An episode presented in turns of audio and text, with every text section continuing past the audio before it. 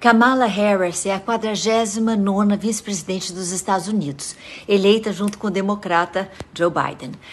Ela é a primeira mulher negra a ocupar esse cargo no governo norte-americano. Kamala já tinha sido a primeira mulher a atuar como procuradora-geral é, do estado na Califórnia e também a primeira senadora de origem indiana e afro-americana.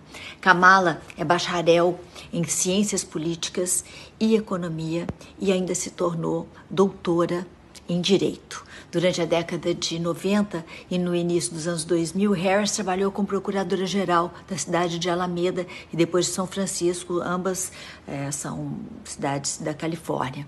Nessa época, ela passou a ser reconhecida pela firmeza ao lidar com casos de violência, de gangues, com o tráfico de drogas e o abuso sexual.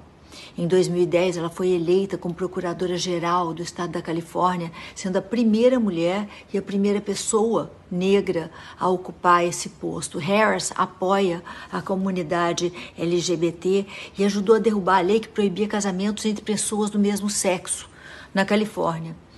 E com os anos, ela foi se dedicando cada vez mais, cada vez mais atenção aos crimes de ódio movidos por discriminação. Em 2016, Kamala Harris foi eleita é, senadora com um grande número de votos. Durante o seu mandato, ela tentou reverter algumas das medidas de banimento de muçulmanos, como ela dizia do ex-presidente, graças a Deus, Donald Trump.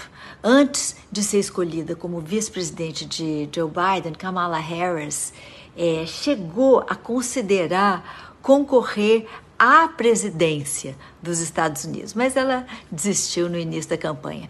Em agosto de 2020, Kamala foi anunciada como vice-presidente do candidato Joe Biden. Em novembro passado, com a vitória dos democratas, Harris se tornou a primeira pessoa negra vice-presidente dos Estados Unidos, renovando as esperanças e inspirando inúmeras meninas e todas de todas as tendências e cores a almejarem posições de comando e poder.